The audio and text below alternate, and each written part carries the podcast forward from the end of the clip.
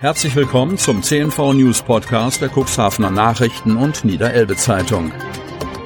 In einer täglichen Zusammenfassung erhalten Sie von Montag bis Samstag die wichtigsten Nachrichten in einem kompakten Format von sechs bis acht Minuten Länge. Am Mikrofon Dieter Büge.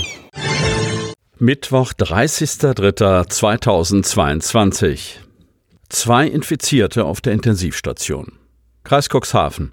Nur wenig verändert hat sich die 7-Tage-Inzidenz für den Kreis Cuxhaven am Dienstag. Der Wert für die Corona-Neuinfektion pro 100.000 Einwohner binnen einer Woche sank leicht auf 2609,8. Vortag 2618,9. Der Landkreis meldete 1131 weitere bestätigte Corona-Fälle. Seit Beginn der Pandemie hat der Landkreis Cuxhaven bislang 34.335 Infektionen registriert. Aktuell gelten 6.419 Menschen als akut infiziert. Bislang hat es 208 Todesfälle im Zusammenhang mit einer Infektion gegeben. Im Vergleich zum Vortag wird aktuell eine Corona-Infizierte weniger intensivmedizinisch behandelt. Derzeit liegen zwei infizierte Personen auf den Intensivstationen. Davon wird ein Patient auch beatmet. Von 198.826 Einwohnern haben nach Angaben des Landkreises bisher 152.165 Menschen ihre Erstimpfung gegen das Coronavirus erhalten. Das entspricht einer Impfquote von 76,5 Prozent. 84.058 Kuxländer haben auch schon den dritten Peaks, also die Auffrischungsimpfung bekommen. 1317 Personen sogar bereits die vierte Impfung.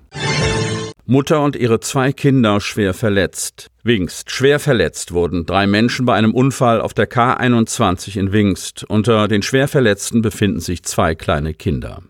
Am Dienstagmorgen gegen 10.40 Uhr fuhr eine 25-Jährige aus Odisheim mit einem VW Polo auf der K21 von Bülkau in Richtung Wingst-Zollbaum. Mit im Auto saßen ihre dreijährige Tochter und ihr acht Monate alter Sohn. Aus bisher ungeklärter Ursache kam die junge Frau kurz vor der Abfahrt Oppeln von der Fahrbahn ab, touchierte einen Begrenzungspfosten und prallte mit voller Wucht gegen einen Baum. Nachfolgende Verkehrsteilnehmer riefen über Notruf die Rettungskräfte. Die Feuerwehr Wingst, Gruppe Dobrock und Gruppe Westerham, ein Notarzt aus der Wingst, drei Rettungswagen der DRK, Rettungswache Hemmoor, Kadenberge und Otterndorf sowie die Polizei Hemmoor eilten zur Unfallstelle. Umgehend wurden die 25-jährige Fahrerin und ihre beiden Kinder aus dem Fahrzeug befreit und an den Notarzt und den DRK-Rettungsdienst zur Erstversorgung übergeben. Anschließend wurden die Mutter und ihr acht Monate alter Sohn schwer verletzt in die Helios Klinik nach Cuxhaven gefahren. Die dreijährige Tochter kam ebenfalls schwer verletzt in das Elbe Klinikum nach Stade. An der Unfallstelle und am Unfallfahrzeug entstand ein geschätzter Gesamtschaden in Höhe von 20.000 Euro. Zuflucht für 130 Menschen. Kreis Cuxhaven. Dass in diesen riesigen Gebäudekomplex am Amtshof in Neuhaus Leben einkehrt, ist abgemachte Sache. Wann allerdings hier aus der Ukraine geflüchtete Familien einziehen können, steht noch nicht fest. Zunächst möchte der Landkreis Cuxhaven gemeinsam mit dem DRK Cuxhavenland Hadeln die leerstehenden Räumlichkeiten der Helios Klinik in Cuxhaven-Salenburg zu einem funktionierenden Ankunftszentrum für rund 170 Menschen gestalten, um dann im zweiten Schritt das frühere Kinderheim in Neuhaus her und einrichten. Dort könnten dann bis zu 130 Geflüchtete unterkommen, so die Überlegung. Erster Kreisrat Friedhelm Ottens teilte mit, dass auch in Neuhaus der DRK-Kreisverband als Betreiber der Flüchtlingsunterkunft im Boot sei. Mit der AWO Bremerhaven sei vereinbart worden, den Komplex zunächst für ein halbes Jahr anzumieten, mit der Option auf Verlängerung. Bei einem Rundgang durch das weitgehend leerstehende Gebäude überzeugten sich erster Kreisrat Friedhelm Ottens, Kreissprecherin Kirsten von der Lied, der Neuhäuser Bürgermeister Udo Mirtsch und Eckhard Krohn von der AWO Bremerhaven von der Eignung als Großunterkunft. Beim Landkreis wird schon jetzt überlegt, wie später hier ein Fahrdienst eingerichtet wird. Noch ist der Komplex im Besitz der AWO, die dort bis Dezember 2020 ihre Jugendhilfeeinrichtung unterhielt. Seit vorigem Jahr, wie berichteten, standen die drei Gebäudeteile am Amtshof leer und wurden zum Verkauf angeboten. Tentakeln führen über Dünendeich in Salenburg, Cuxhaven. Auch in der Sturmsaison 2022 mussten viele Feuerwehrleute ausrücken, um die Küstenlinie in der Salenburger Wolskermarsch mit unzähligen Sandsäcken vor einer Sturmflut zu schützen. Im Ausschuss für Stadtentwicklung, Mobilität, Bau und Demografie wurden die Pläne für den neuen Dünendeich in Salenburg vorgestellt, dem die Ausschussmitglieder jetzt mehrheitlich zustimmten. Die Deichpläne orientieren sich zum einen an den Erfordernissen des Küstenschutzes und haben zum anderen die Ziele des Naturschutzes inmitten des UNESCO-Weltnaturerbes Wattenmeer zu berücksichtigen. Zudem hatten die Planer die intensive touristische Nutzung an dieser Stelle Salenburgs in ihre Deichvision unbedingt mit einzubringen.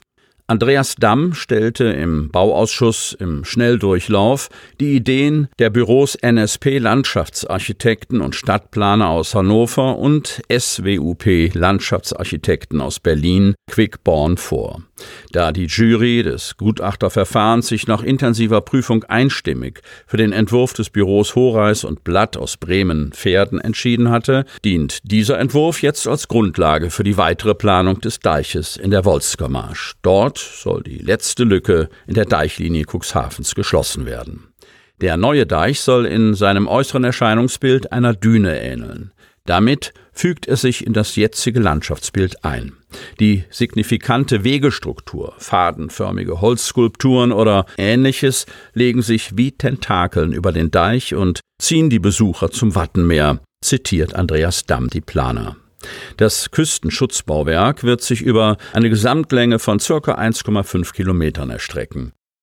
Es wird wasserseitig vom Helios-Areal bis zum Wernerwald Höhe Spielplatz verlaufen.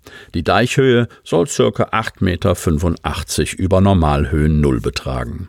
Die Mammutaufgabe wird in Abstimmung mit dem Cuxhavener Deichverband und dem Niedersächsischen Landesbetrieb für Wasserwirtschaft, Küsten- und Naturschutz, kurz NLWKN, geschultert. Damit Sie ab sofort keine Podcast-Folge mehr verpassen, benötigen Sie lediglich einen sogenannten Podcatcher. Auf den meisten Smartphones ist dieser bereits vorhanden. Falls nicht, dann suchen Sie ganz einfach in Ihrem App Store nach einem kostenlosen Podcatcher wie zum Beispiel Spotify, Apple Podcast oder AntennaPod. Selbstverständlich können Sie unsere Podcast-Folgen auch direkt über unsere Website unter cnv-medien.de slash podcast anhören. Sie hörten den Podcast der CNV Medien, Redaktionsleitung Ulrich Rode und Christoph Käfer. Produktion Rocket Audio Production.